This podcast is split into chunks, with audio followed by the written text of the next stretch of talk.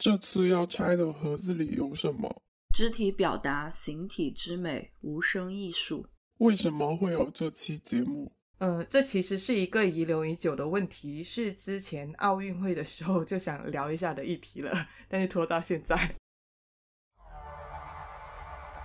我是 Sharon，我是 Dancy。你现在收听的是。拆盒子，Watch outside，Watch outside。其实身体语言它是世界上唯一共通的语言，其实里面承载了很多东西。我如果说是奥运会的话，那可能就是各种力量、速度、美感跟精神，然后它也会承载我们的一些人的内心活动跟情绪。我们的肢体有表情，有语言，然后它另有一套。呃，感官逻辑不仅跟我们的意识是息息相关的，但是呢，它有时候呢又完全不匹配，可以说是更为纯粹或直接的交流。然后包括人深层次的一个精神或情感，一切与肢体相关的艺术表演，这些都是所谓的肢体语言所承载的东西。嗯，其实就是包含了在大家面对面的情况下，非词语性表达的一切表达方式。除了表情、眼神、身体的动作字之外，它还包括了两个人身体之间的距离等等的。而且很有意思的是，大家都很关注身体语言这一个语言嘛，就有很多一些哎网上流传的数据都在强调身体语言的重要性。什么你表达的意思只有百分之三十是由词语。去传递的，然后剩下可能百分之六十是由身体语言去传递的之类的。大家比较关注身体语言的时候，一般我看啊，都好像是在两种场合下面。第一种就是商务场合，嗯，对，比如说如何用身体语言拿下面试啊，然后职 职场篇了不起的身体语言啊，巴拉巴拉。呃，曾经就是非常泛滥的各种呃，通过肢体语言看你内心的秘诀。对的，还有这种看内心秘诀的话，就会引到另外一个应用场景，就是处理两性关系的时候。嗯，就你搜身体语言的话，就会出来这种真正爱你的女人，这些身体语言假装不了。就恋爱时的肢体语言。我想起之前在看一些日剧、韩剧的时候，他们的恋爱桥段里面经常强调这一种两性之间相处的身体语言，比如说，嗯，判断对方是不是喜欢你，就看对方有没有向你露出身体脆弱的地方啊，比如手腕啊、脖子什么什么的。对，相比之下，可能谈恋爱时的各种肢体语言会更有意思一点，就是特别是。呃，时下非常流行的恋综啊、偶像剧啊，大家就是磕糖的时候，各种磕点往往都是那种下意识的、不由自主的那种肢体语言。对的，因为我们知道，在情感里面，有时候我们的肢体会比语言表达要诚实很多。就首先是心动的这种信号，它可能就是呃传达到一个人的意识和肢体的时候，它未必是同步的。一个人可能对另外一个人有好感，自己都未必。是第一时间确认的，但你的行动反倒会第一时间表现出来。然后，特别是两个人在暧昧期的时候，肢体语言往往是一种非常有化学反应的东西。哎，想你说到这个，我想起经常在 B 站或者是 YouTube 上面也刷到这一种，就大家磕 CP 的，强行就把，特别是对明星。就把他们在各种综艺节目上面的各种片段剪在一起，剪一个合集，证明他们是 实锤，所谓打打引号的实锤，捕捉各种那种眼神啊、动作啊，告诉自己磕的 CP 是真的，就通过这种物料说服自己。对，然后就是最近播客圈不是出了一档声音恋综嘛，叫《我们会见面吗》。嗯嗯，我有听了一些，我们也有聊过，就是听了之后会有那种感觉。播客来说的话，恋综可能聊天的内容可能会更加高质一点，因为嘉宾的表达能力其实都挺强的。但是只有声音这个维度的话，确实不太能够有化学反应出来，就整体听起来会更加偏理性一点。对，如果按照网上流传已久的那个数据来看的话，那么我们有百分之六十的信息没有被传达出去。对，但我觉得还是有点意思的，就是他还是尝试摸索并搭建出了一套就是这种声音恋中的流程。嗯，但是刚刚你说的那种工作场合的肢体语言啊，之前在成功学泛滥的那个年代，其实这种东西是很受欢迎的，就类似什么 FBI 读心术之类的。对，也可能现在还是有人重视啊，只是我们可能呃在这一行相对比较随性，大家都不太去看这个东西。可能在办公室斗争比较严重的地方，大家还是会看这个东西。但是我觉得，就基于肢体语言去揣测人心，其实还蛮容易出现误解或者说误读的。对啊，不是我最近 腰椎间盘突出吗？被误被误读了是吗？我觉得如果按照他的那个指导手册里面来去解读我的动作，就很容易去误读了。因为他指导手册里面不是有一个很重要的一点，就是说下半身腿和脚的动作是最诚实的嘛。如果说你和这个人交谈的时候，你的腿和脚没有向对方方向，说明你是其实很想要离开这一个谈话的。但是对于我来说的话，我调整我的腿和脚的动作，现在大概率只是因为我这样比较舒服而已，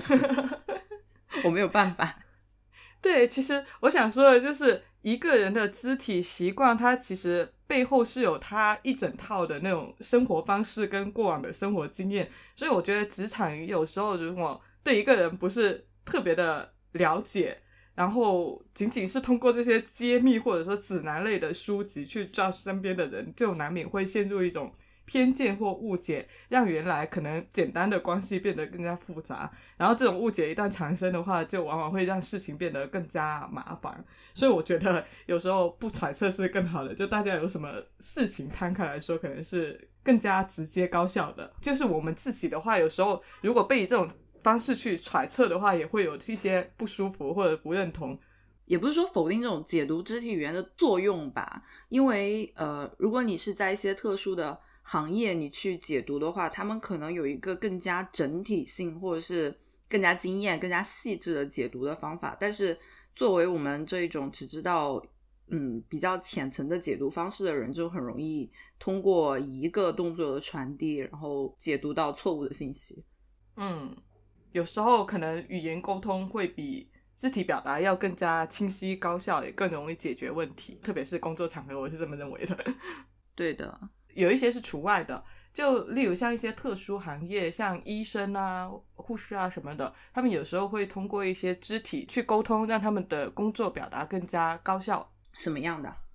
就手术的时候啊，做手术的时候，他们可能会通过一些就是大家都。知道的一些肢体动作，然后让表达更加高效。哦，我觉得这个算是另外一种。我们刚刚讨论的大概都是那种表达情绪的肢体语言，但是这种算是行业符号，它更加嗯，算是一种手语。那可以聊一下，就是你觉得肢体语言跟其他语言的一个区别或联系？最大的一个联系的话，就大家应该也都是有共识的，就是肢体语言它能够比其他的。任何的信息的传递方式，表达更强烈的情感。情动于中而行于言，言之不足故嗟叹之，嗟叹之不足故歌咏之，咏歌之不足，最后才到手之舞之足之蹈之。就是你的手舞足蹈是 level 最高的一个表达你的情感的一个方式。就是它其实表达更加复杂的情感吧。你拥抱一个人的时候，你想跟他说。我想你，我爱你，还是没关系。其实有时候有好多语言，好多种情感，它是交织在一起的。但这个时候，可能一个拥抱更能体现这种复杂的心境。嗯，一个肢体语言能够传递更加复杂的动作，也有很多段子。比如说，哎，当你听说你的朋友有一个什么事的时候，你拍一拍他的肩膀，这个拍肩就承载了好像很多的意思在里面。是的，而且因为。呃，口语它要经过一系列的语言的组织，就是它传递出来的时候是经过理性的过滤的，就它不能够传递你最感性或者最原始的这一种信息。对，但是我觉得肢体它比语言的话，嗯，它在情感表达这一块，有时候其实可以比语言更加含蓄，也可以比语言更加猛烈。它的包容性可能会比语言要更加广阔一点，因为语言有时候太过直白、太过直接，然后肢体反而是一种能够留白，然后同时又能够表现更加强的一个情绪张力的一个语言。它复杂性更高。然后就是我们刚刚说的高效性，就在团队协作里面用来统一的手势来代替一些统一的指令，像我们刚刚说的那种场合，就是让在指代意义非常明确的情况下，肢体语言可以更加高效简洁，然后促使整个 routine 走下去。嗯，它和口语的一个联系，其实我觉得更多体现在他们相辅相成的一个一个关系上面。就因为大部分时间，肢体语言它都是作为口语之外的一个信息补充存在的嘛。就算我们没有面对面，比如说在打电话的时候，对方看不到我的肢体语言，但是我们还是会下意识的做出一些嗯手势。来去传递我们想要讲的东西，然后在面对面的时候就更加的直接了。比如说你要给我问个路，我就直接用肢体语言来去表示，大家都是看得懂的。这也是为什么大家说在国外游玩啊，你靠英语不如靠比划。嗯，对。另外一种就是可以传达一种更加隐秘的信号，就人有时候会处在某种状态而不自知的情况下，肢体有时候是能够比你的意识做出更快的反应。例如一种非常明显的情绪就是焦虑，会有这样一种反应，就是当你一直席卷在某种过于忙碌的状态而不自知的时候，你下意识的一个动作，你可能疯狂敲键盘，有些人会是出现一种微微的颤抖啊之类的，这个时候可能就是你的身体在对这种焦虑率先做出了一个情绪上的反应。这我觉得也算是当你的情绪没有办法用语言表达的时候，然后肢体语言就变成了口语的一个。替代品，然后这个无法表达，有可能是因为太太复杂了，我表达不出来，或者是我太伤心、太痛、太震惊了，表达不出来，或者是我限于这一个场合，我没有办法表达出来的时候，对，然后我们都会把这一个情绪，它很自然的转移到了你的肢体语言上面。那你日常有什么惯用的肢体语言吗？或者说有什么喜欢或讨厌的肢体动作？这个我还是有的。但是我的肢体语言感觉非常的贫瘠。如果我要把它分类的话，我大概就只有两种：一种是表达正面情绪，一种表达负面情绪。表达正面情绪的可能就是鼓掌，表达负面情绪的就是摊手，就是非常很快速的可以把它做完，很小幅度可以把它做完的那种很大开大合的肢体语言，就基本上不会出现。嗯嗯啊，当然那种就是很激烈的肢体语言，可能会和很亲的朋友在一起的时候会出现。啊呃，对，我觉得，我觉得就是肢体接触这个点，看两个人的关系，也看对方的性格。哎，我才刷到一个视频，是讲，就你有测过自己的那个 MBTI 啊？对对对，你有测过自己的 MBTI 吗？你是什么？我是 INTJ，但我感觉我是有一点介于 J 和 P 之间，但是我的 J 的含量可能要比较高一些。但这个 I 和 E 我也是有一点跳跃。当你需要 E 的时候，我会 E 起来。对我，我之前就在想，你应该是 I 跟 E 之间可能会测出两种结果。你是什么？我我也是测出两种结果，我测过两次，然后两次不一样。之前测的是 INTP，然后第二次测的是 INFP。啊，我要说什么来着？对我才刷到一个视频，就是讲。它的标题是 INTJ 为什么特别不喜欢肢体接触？就讲的就是我，我特别不喜欢肢体接触。这一点确实在你身上挺明显的。对，然后他解释了一下为什么 INTJ 特别不喜欢肢体接触，就是说这种人格他们对外倾感觉其实是存在劣势的。哦，还有就因为我这个人非常的 INTJ，所以呢，在有一些人看来，INTJ 是比较无聊的，因为。他不管是说话还是做一些动作，身体语言包括就很注重和这一个场域匹配，所以不会做出什么非常越界的或者是出乎你意料的这一种行为和动作。嗯，那我想起上次十一的时候，我和一个朋友，我们家附近一个一个餐厅吃饭，那种花园餐厅是户外的，然后也没有什么人，本来只有我们这一桌。在下午的时候，后面来了一桌，三个人是舞蹈老师，现场开始练舞，你知道吗？现场开始放音乐，然后练舞，就互相带点评的那种，还会互相点评说：“我觉得你这一段，你知道缺少什么吗？缺少层次感，你这一段的框架没有没有打开，你要打开。”然后我全程在那里，心情超复杂，就是 一方面对他们这种唯我独尊的态度表示钦佩，因为我是肯定做不出来的；另外一方面，我很想原地消失，尴尬。超级尴尬。所以你有什么惯用的肢体语言？我觉得好像也是比较 normal 吧，就是我的肢体语言也不太会那种大开大合的，嗯，毕竟我们都是 I 型。类似的性格。那你讨厌的呢？嗯，讨厌的会有一些，就是我觉得有一些是让人顺从或者把别人低幼化的一些动作有点讨厌。比如说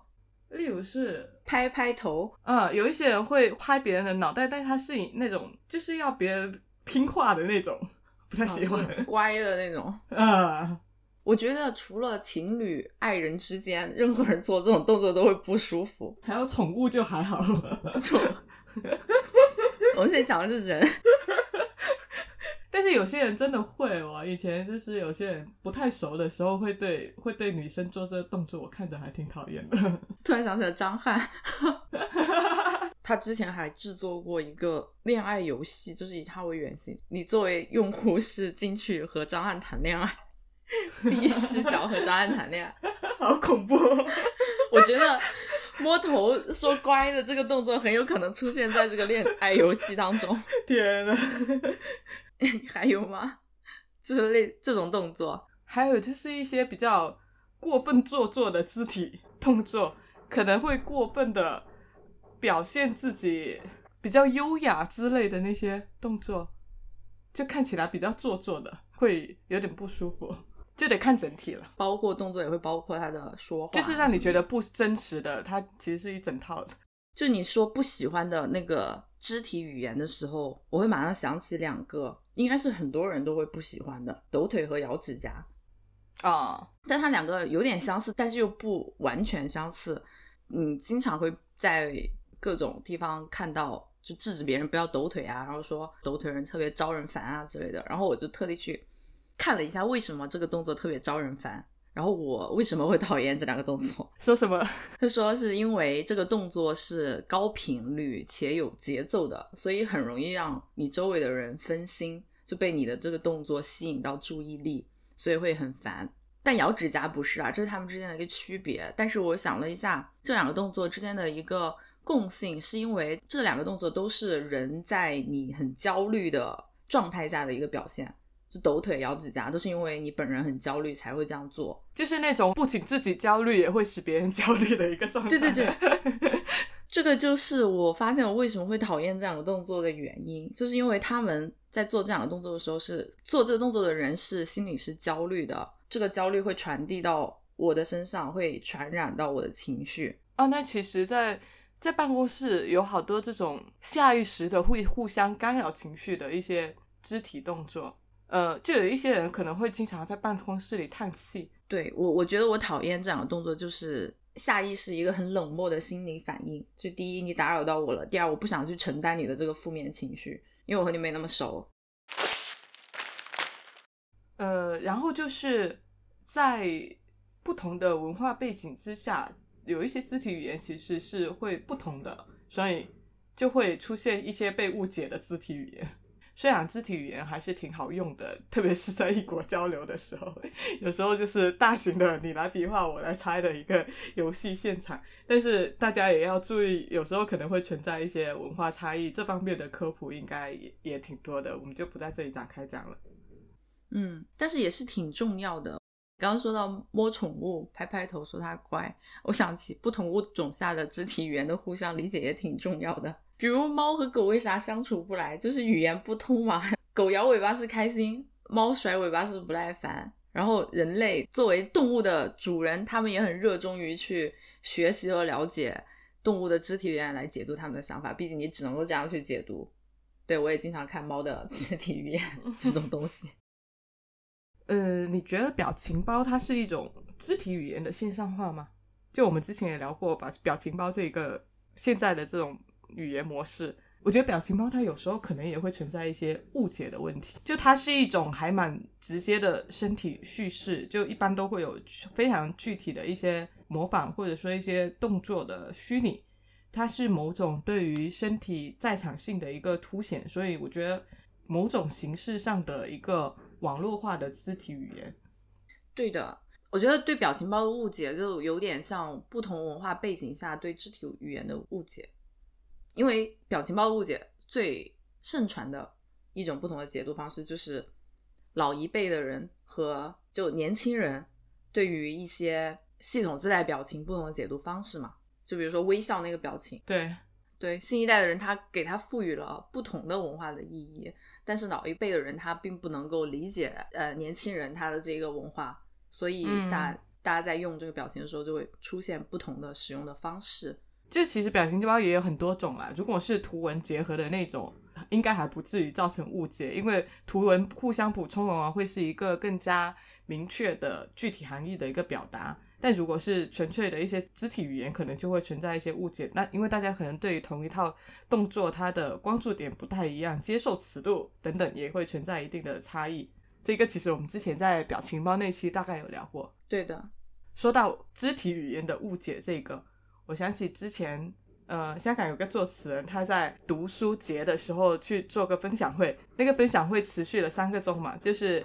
结束之前有一个问答环节，就有人问他一个问题，说发现你在说话的时候手里一直在转那个佛珠，嗯就问他是怎样一种状态，是紧张还是怎样？说，因为他是一个信佛的人，就很多人都知道嘛，所以他就澄清了自己不是在这种场合里面去念佛，手里的那一串东西也是呃一个普通的沉香木，不是那种念珠。然后他也不是因为焦虑，虽然很多人都知道他有一定的躁郁症，然后你知道是因为什么吗？因为什么？因为这样可以稍微的缓解一下自己的烟瘾，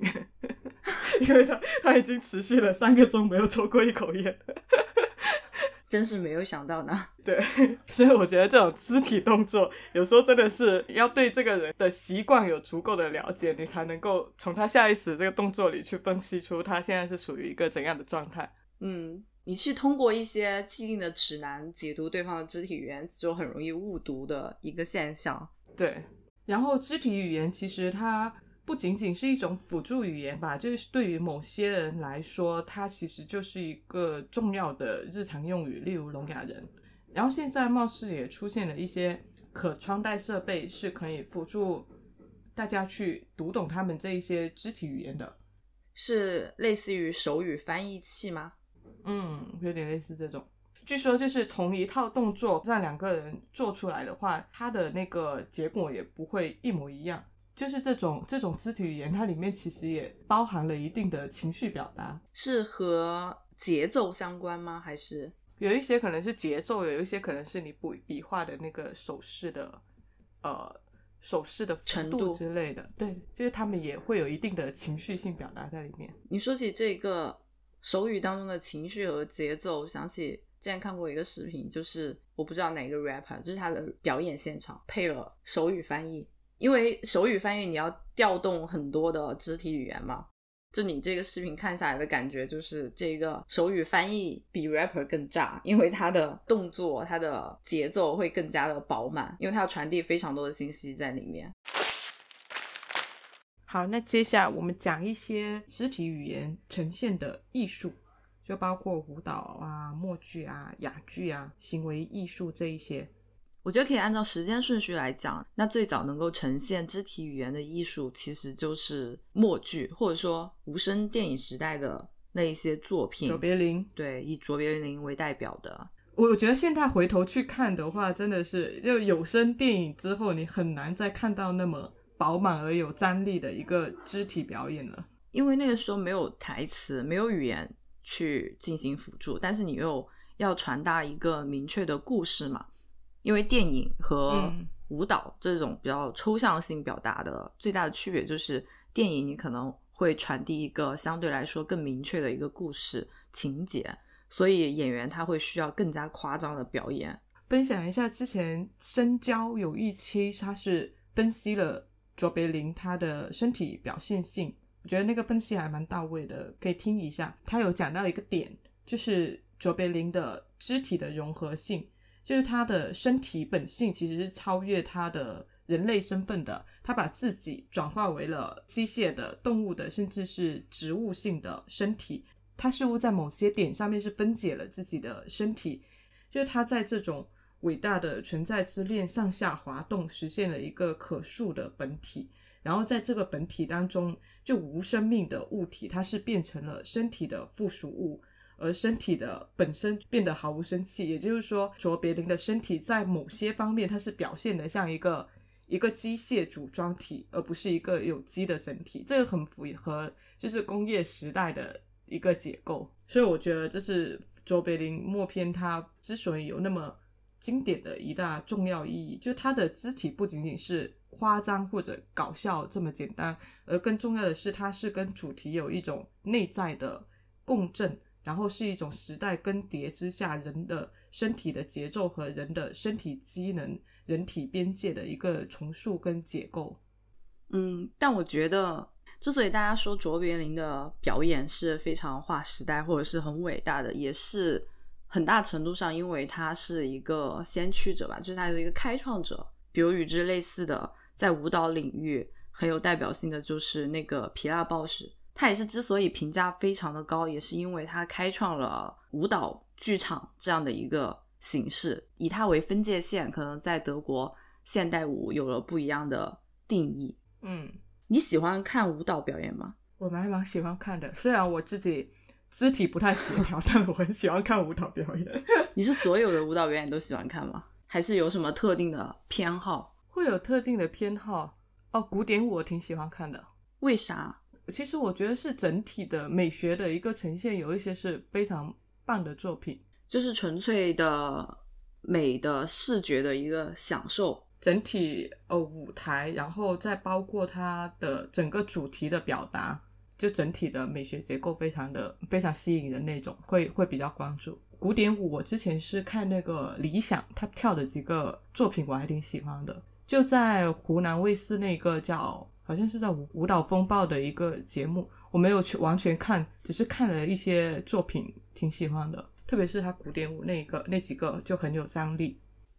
我回忆了一下，我看各种舞蹈节目啊、综艺啊，或者是表演的心路历程，我觉得我可以得出个结论，就我不是对舞蹈这一种艺术形式感兴趣，就我并不能够说我喜欢舞蹈，我只是喜欢某一些具体的。舞蹈作品或者是舞者，我之前看美国的一个舞蹈综艺是《World of Dance》，它是各种舞种都有的，就是什么现代舞呀、踢踏舞呀、街舞啊都有。我没有很倾向于其中的某一些舞种，但是我对里面的有一些舞者和他们的作品印象很深刻。比如说里面有一个街舞的舞者叫做 Le Twins，是在法国的一对双胞胎。啊，就是之前你给我看过视频的那个。对，是因为我很惊叹于他们对于身体的控制力和他们编排舞蹈的这种自如的感觉，就让我感觉跳舞是他们的日常语言，就是一种普通的交流形式。他们想要表达什么东西，就可以非常灵活自如的运用舞蹈这一种语言表达出来。哦，我觉得，我觉得之所以我会喜欢看舞蹈，主要一个原因可能就是。肢体的解放，嗯，就是有时候你在看的时候，你是会会有一种解压的感觉，就是人的整个肢体被解放出来的那种自由。就他们在在对身体的控制，然后你是能看得出某种就内在的自由的张力，这个感觉是蛮吸引的。嗯，对，这一个可能也是我看有一些我喜欢的舞蹈作品之中的一些原因。我几乎可以说是不太喜欢那种很正统的舞蹈表演。因为我感觉他们去评价这一个舞的一个评价体系，就是跳的好不好，或者是他的技术好不好，他的怎么说呢？就是一种很主观、很正统、很科班式的这种要求，我就不太明白这个意义在哪里。你的技术很好，然后，然后呢？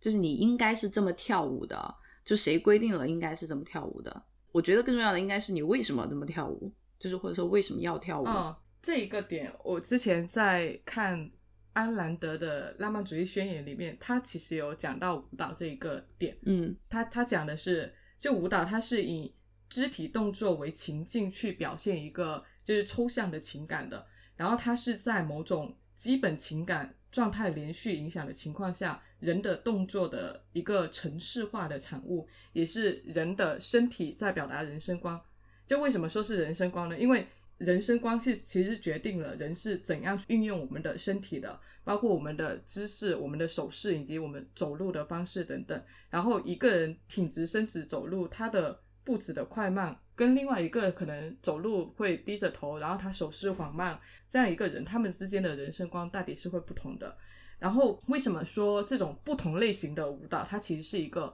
城市化的产物？就是因为在舞蹈动作里面，它的动作系统其实是它艺术的一个基本要素跟先决条件。然后某些情感只有是在被基本程式允许的状态下，它才能够被暗示或表达出来的。所以你可以看到，就是不同的舞蹈舞种，它其实是基于它程式的一个表演。就你看芭蕾的话，它最重要的一个程式就是失重，它其实在是呃规定了这样一套程式，就是失重的这套程式，它在下面去表现一种脆弱的力量，一种完全的精准，就呃只有骨架没有肉身的灵魂人，不是在控制世界，而是在试图去超越世界，它变成了一个是可以表达精神恋爱的一个最佳的媒介，所以芭蕾舞会会有它非常合适的一个。表达主题就爱情，对，就在这这样一个表达主题之下，用它这样一种一种程式是最合适的。然后，例如像印度舞，它表现的则是一一种就是只有肉身而没有骨架的人，它的基本程式是柔软、柔性、起伏，还有蠕动。就它是致力于改造人的身体，然后让人做出某种类似动物爬行的那样一种动作，就几乎是。人无法做到的，例如我们之前那个非常经典的那个暂时的掌手的那样一个动作，就是这种这种左左右错位，头部跟颈部左右错位，在印度语里面，人的形状是无限柔软的，所以它是可以去贴合宇宙去恳求某种力量，然后让印度在表达恐惧、还有厄运、还有肉体的情欲这一些主题上面是十分在行的。所以我觉得从他这一个分析里面，就是可以看出，就不同的舞蹈，它其实是在一个既定的城市之下，这样一种表达主题是最合适的。它有点类似艺术去选择不同的载体的感觉。OK。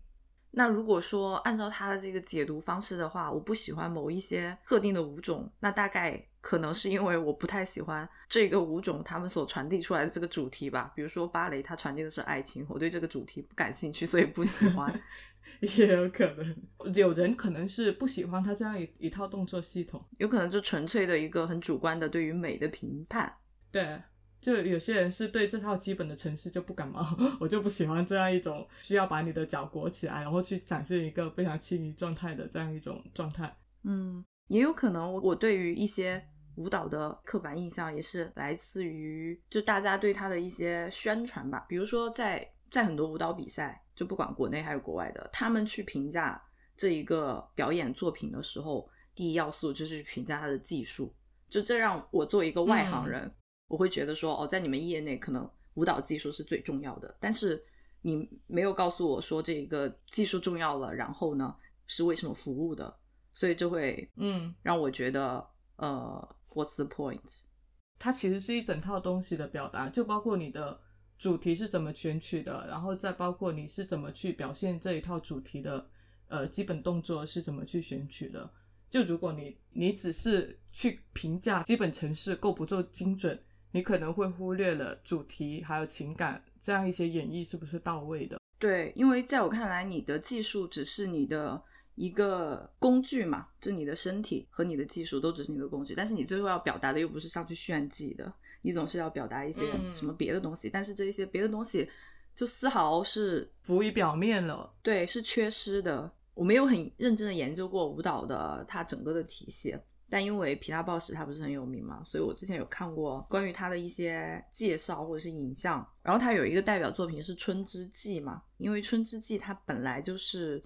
在一百多年前以前就被创造出来的一个作品。然后它最原始的版本就是舞蹈最原始的一个版本，呃，说人类祭祀啊，表达对大自然的崇拜的。对，多年间有了各种各样版本的改编。皮纳他的这一个改编其实。就是把《春之祭》要表达的主题完全的放在了当下的一个社会议题上面，就是他表达被献祭的那一个女生，她自己内心的这一种恐惧，然后以及对这一个献祭行为的一些控诉之类的。我看《春之祭》这个作品，它的一个发展改编的脉络，可以比较全面的去了解了舞蹈它在不同的时期，他们分别想要去表达的一些核心的主题大概是怎样，以及它发展到现在，大家更希望看到的主题，可能是当下我们关心的一些议题相结合的这种方式。对，其实舞蹈好多的缘起也是从祭祀里面来的。嗯 然后想讲一个比较特殊的舞蹈种类，就是日本的舞踏。之前被 全网秦朝的阴间表演，东京奥运会上面的，对它其实它其实是现代舞的一种形式嘛，就是跟跟皮奈鲍什的舞蹈剧场，还有美国后现代舞蹈都并称为当代三大新舞蹈流派的这样一种舞种。这种舞蹈它其实诞生于二战后，是对西方舞蹈的一种反叛，也叫暗黑舞踏。然后它的目的是致力于破坏西方那种对于表演、动作和肢体的传统美学观点，追求肉体之上的心灵解放和自由。就有两位非常著名的舞蹈宗师，一位是创始人土方训，一位是大野雄一。就可能之前有人看过山海熟的表演，就是日本一个国宝级的舞舞踏剧团，前几年好像疫情不严重的时候，他们还在国内有不少演出的。然后他这一类舞蹈其实也是即兴的，就它不是事先编排的，而是一种自然的身体表达。因为是即兴的，所以观众是只能观看到独一无二的舞态，它是不可复制的。但是它跟国内的这样一种即兴舞蹈又不太一样，就是舞踏它其实是不太符合大众的一个观赏口味的，嗯因为它往往会令人感到不适。呃，之所以会让人感到不适，首先一个是因为它的造型，它是一种近乎全裸的表演，因为舞踏的表演者他一般会剃光头，然后全身涂白，有点类似传统歌舞伎的一个假面。然后没有穿任何服饰或者装饰物，只是遮挡了一些关键部位，然后观众可以看到舞者的身体的各种肌理变化。嗯，所以说它是一种仅仅依靠身体去进行的一个表达的纯粹的舞蹈。然后用这种非常直接的一个肉身呈现，其实是想用这种方式去否定肉体，抹除人与人之间的差异性，保留人类的共性。它有一个很明显的特征叫恶见型，这个应该有之前有看过，嗯就是在表演过程中，演员会毁掉自己的五官跟身体。它是暗黑舞踏非常重要的，也是非常非常鲜明的一个表现形式之一。还有就是蟹形脚，它是有点类似螃蟹形状的脚，就是它是一种膝盖外张，然后身体下沉，不断挤压我们原本直立行走身体的这样一种步伐。就它成为了一个非常标志性的舞踏表演艺术家们他们共同的一个语言。就之前土方训他好像有一个作品叫《泡窗堂》，在这个表演中，那个土方训他是绝食了十天，让自己的身体看起来像麻风病人一样，就瘦骨嶙峋的，然后用这种方式来表现身体彻底的衰弱跟临近死亡的一个特征。在这次表演当中，他标志性步伐的形成就是这一个蟹形脚，就被沿用至今。然后光头就有点类似是象征的人脱离红尘世俗，重回母体的一个状态。呃，刚才说的这些特征，它本来是一种反常规的设计，就是想要用这种方式来抹除人外在的一个差异。对，就这这一个是比较特殊的一种舞蹈形式，就它不致不致力于让你享受美，对有一个非常舒适的观赏的视觉上面的享受，而是让你去思考一些更深层次的东西。感觉他，呃，你也说他的那个发展时期是在一战之后嘛？其实他跟在一战之后的兴起的这些达达主义感觉也很类似，就是要反叛，然后嗯，要去破坏之前所设定的一些的权威所定下来的标准。但是其实我还蛮喜欢看舞踏的，嗯，我有看过一些视频，觉得挺有意思的。而且包括他的舞台设计和他的妆发，然后服饰，感觉都是非常完整的一套体系。嗯嗯，对，它它是一套非常完整的服务于它整个主题表达的一套就是视觉系统。然后想讲一个街头行为，free hug，哦，就是在公共场所为陌生人提供拥抱，通常会被用在少数群体身上。起源也是，就是一个澳洲男子他在悉尼街头去举了这个 free hug 的牌子，邀请路人传递拥抱，然后很多人效仿，逐渐把它推向全球。中国也这几年也出现了不少这种抱抱团，然后大部分是免费的，也有付费的。嗯，还有付费的吗？有，刚开始觉得付费可能是恶搞，但真的有人 pay for it。你可以看到这两者细微的区别啊，就是免费拥抱的可能是给出善意，但是付费的可能就是他本人非常迫切的需要这份善意。嗯，这种付费拥抱让我想起这两年不是也有很多做这种职业出租自己？啊，之前有看到一个博主用这个主题做了好多 vlog，嗯，说明孤独的人还是挺多的。对，就需要人陪吃饭、陪逛街，或者是陪玩。对，还愿意付钱来获得一个拥抱。不过这里面也存在一些安全问题，就是潜在的一些危险，因为有有些人做这个活动可能是为了表达善意，让陌生人放下戒心，所以会用一个眼罩去遮住自己的眼睛。性骚扰问题是吗？对对，也有人是遮了眼睛，但同时开着直播，同时在直播，然后就镜头就拍下了有人对他 上下其手。我以为在直播这一个是保护的措施，结果在直播也不能够避免这种性骚扰吗？是的，是的，哎，你说到性骚扰，我，嗯，我想起一个怎么说，扯得有点远，但是我觉得还是蛮好的，因为我前几天又刚刚二刷了一遍他的一个专场，就是有一个脱口秀演员叫 Daniel Sloss，我好像很早之前给你安利过，嗯。之前跟你说的时候是他的一个叫拼图的一个专场，也是网飞出的。然后去年还是什么时候，网飞又和他合作了一个新的叫做 X，然后 X 他要表达的主题就是 Me Too 运动，嗯，非常的好，超级好。我觉得 Daniel Sloss 简直就是一个天才。指哪方面？嗯，各种方面，我可以从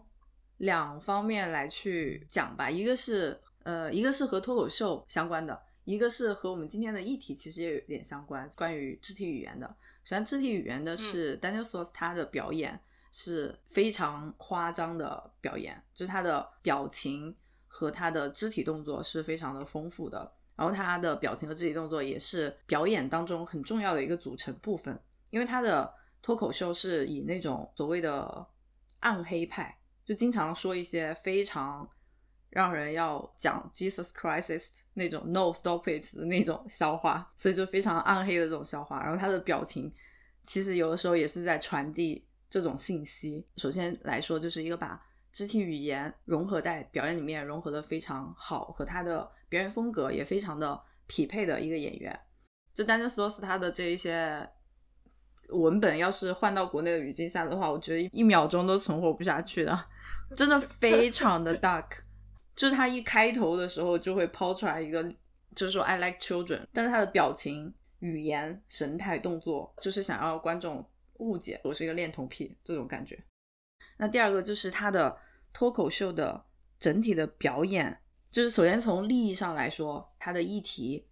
都是值得我们去关注的一些议题，但是他不是为了去追随这些议题而去做这些表演，而是这一些议题都是他自己经历过的，就和他自己有关的，他才会去讲，就是他讲的非常的真诚。比如说，他之前讲过，他有一个妹妹是在他八岁的时候就去世了，他就用段子调侃过他的妹妹的那种病。他这个 Me Too 运动之所以要讲，也是因为他有一个朋友经历过，然后所以他才去讲。就他能把他的主题更多的跟他现实生活中的经历结合起来。对，就是结合的很真诚，然后他整体的节奏也非常的好。他自己在这一场 X 表演里面就总结了一下他的这一个表演的节奏，他自己也知道大家看他的表演是一个什么样的感觉，他就自嘲说，大家都知道我的笑话都是很 dark 的，我可能在前七十分钟都是在讲一些毫无底线的笑话，最后的二十分钟我来一场升华，然后大家这个时候就又哭又笑。他说我的这个节奏其实是一个温水煮青蛙的过程，就是我希望你去关注一个议题的时候，就像青蛙一样，我一下把你扔到一个沸水里面，青蛙就会觉得很烫，然后就跳出来了，就逃离了这样一个环境。但是如果是慢慢去升温的话，你就会接受我的这一个环境。所以，比如说他的这个 Me Too，我一开始是要，我这样会不会剧透啊？Anyway 啊，如果不想剧透的话就不要听。他的这一个 X 呢是要讲 Me Too 嘛，是要讲这种性侵的。主题那主要对谁讲呢？就是对男性讲，对不对？所以他已经很明确，我的这个我的这场秀的观众，就所谓的我要针对的青蛙就是男性。我一开始就会用很多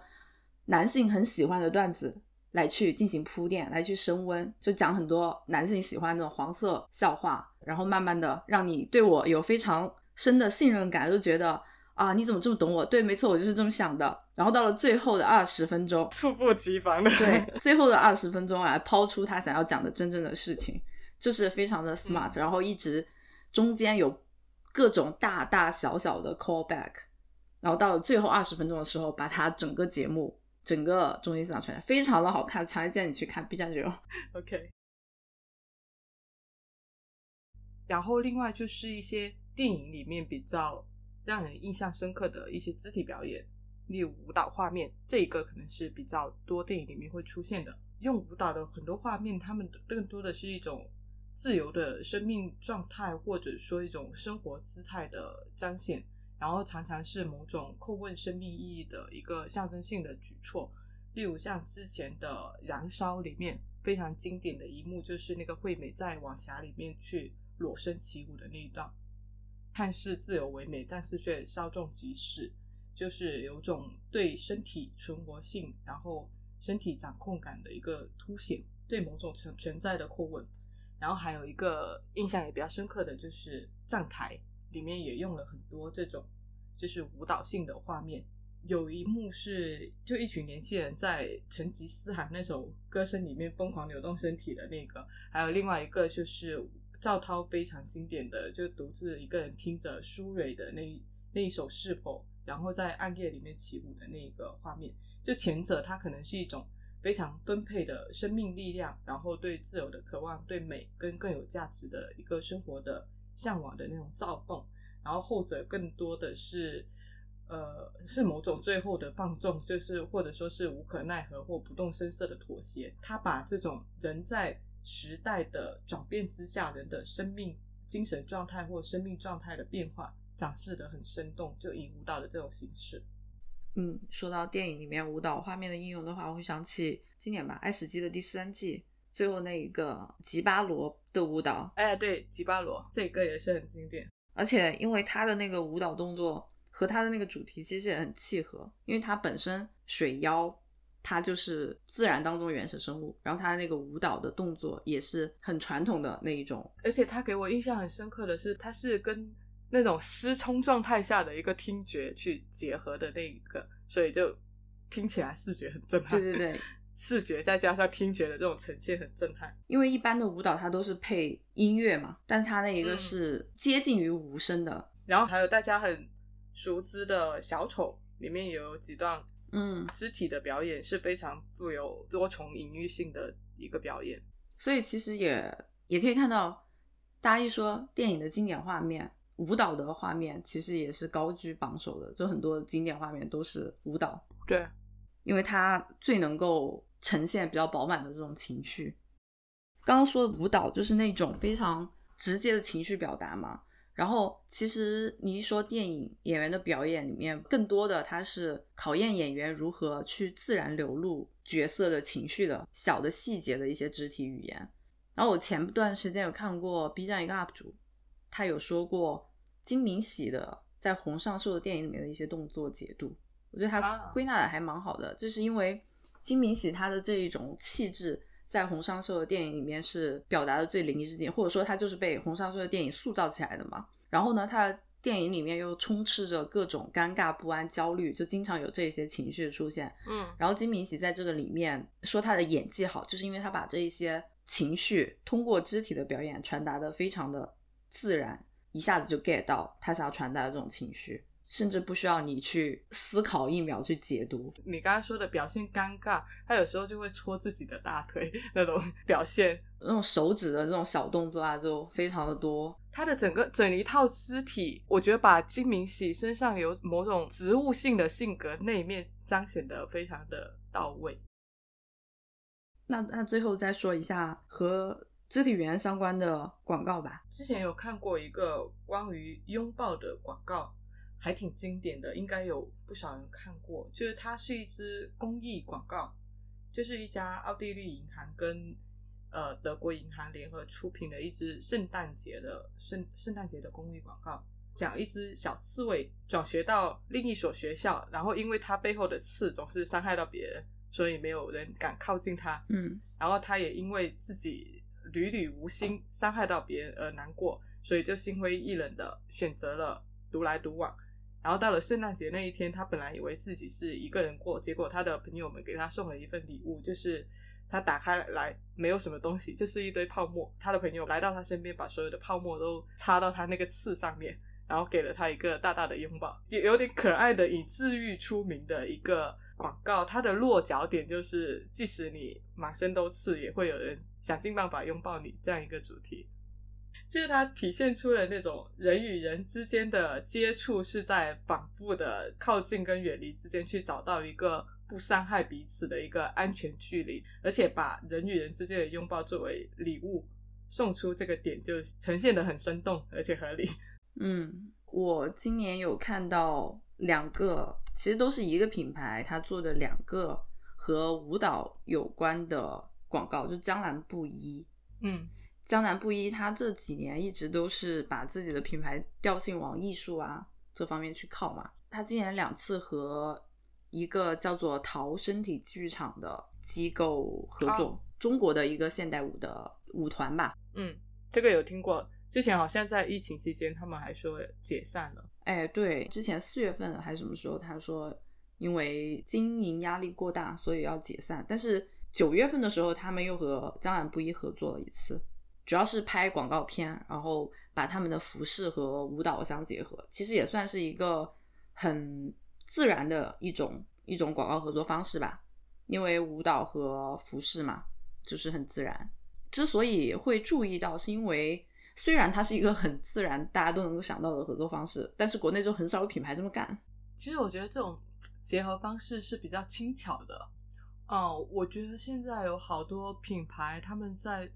做广告的时候会追求太大而空的东西。好多品牌他们现在都很喜欢做一个表达什么态度啊，或者说理念的广告片，但是有一些真的看起来好空哦。之前就有人特地吐槽过这个问题。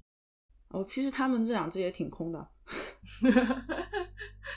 比如说，它的文案就是在行走的现代都市中，用舞诠释现实与想象的碰撞，寻找与身体的对话，感受内心的节奏与平衡，巴拉巴拉，就这种好，you know。呃，然后想就是想到之前梁朝伟给王美拍的那支广告片《演》，就那个也是很经典的一个广告，也可以说是用了这种肢体表达了吧，就他很放大眼部的这样一种对话。但是这部片子成功的关键主要还是选择了梁朝伟，对的，就他的眼睛跟别人的眼睛还是不一样的。我觉得就是请金敏喜去拍这个江南布衣的广告片，也是有这个同样的效果的。是的，是的。总结一下，我觉得肢体相关的广告主要有几种。第一种就是舞蹈，是最常见的，就从大众消费品到奢侈品，呃，从艺术类、创意类到街头风，基本上都有一些类似的作品。就舞蹈的种类也这么多，所以大家都可以从不同的舞蹈里面去找到跟自己调性来说比较 match 的一种形式去呈现。嗯然后第二类默剧类的，好像相对来说比较比较少一点，但是这两年随着脱口秀跟喜剧表演这样一些表演形式开始受到大家的欢迎，也看到有一些默剧这种广告形式的品牌也有在做。第三个就是可能是放大肢体表达本身的这样一些形式吧，就例如拥抱啊、眼睛这样一些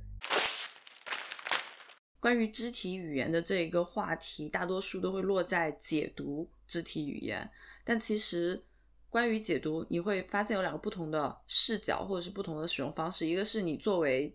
接收者去解读对方的身体语言，另外一个是你自己作为表达者去控制自己的身体语言。可能在我看来的话，更重要的是后者，就是施和受的这个关系，我可能会更加看重施。就如同我们前面所说的嘛，你去解读的时候有很多的误解，但是你去表达的时候，去聚焦于你自己如何精准的表达你自己的信息，可能对你来说，肢体语言会更加的有用。肢体它可以表现你是一个什么样的人，但是通过你自己的想法，肢体也可以把你塑造成不一样的人，就所谓 fake it until you make it 嘛。然后我也觉得说，嗯，相对于你一直要去揣测、要去解读的这一种自然流露的真实的。你所表达出来的肢体语言是更加有意义的。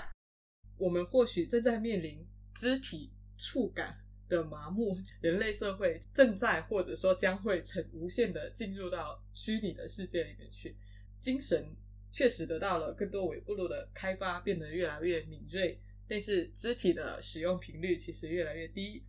例如我们最近讲过的，我们用交通工具替代出行。双脚感受土地的时间变少了，就连我们触摸的绿植，就大多数也是经过了一再淘汰，然后适应了城市土壤的那几样。触感是五感里面非常重要的一种，也是最难以代替或模拟的一种。就触感的消失，其实让我们在肢体表达上面失去了某种喂养，开始变得有点贫瘠。所以我觉得。更需要警惕的就是这种人与人之间真实的连接在消失，最为朴素的通过感知他人的身体，进而感知他人的存在的这个过程变得越发艰难。最为朴素的，我是人，对方也是人，我会痛，对方同样会痛，这样子的一个体认能力越来越差。所以，如果可以就是重新建立起这样的连接，相信那些让我们不寒而栗的极端暴力事件可以减少很多。这也是为什么我们认为肢体很重要，肢体的表达同样也非常重要。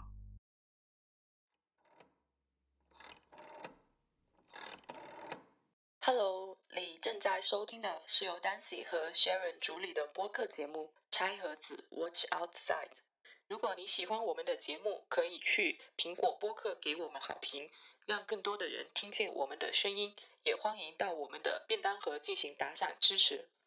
更多互动方式以及我们节目中提到的所有信息的详细补充，都可以在节目的 show l o 中找到。我们的固定网址是 watch 横杠 out 横杠 side dot com，欢迎到这个地址来找我们玩。我们推荐你在苹果播客、小宇宙、Google Podcast 等泛用型客户端收听，也可以在网易云音乐、QQ 音乐、喜马拉雅等平台找到我们的节目，搜索“餐盒子”即可。感谢您的收听。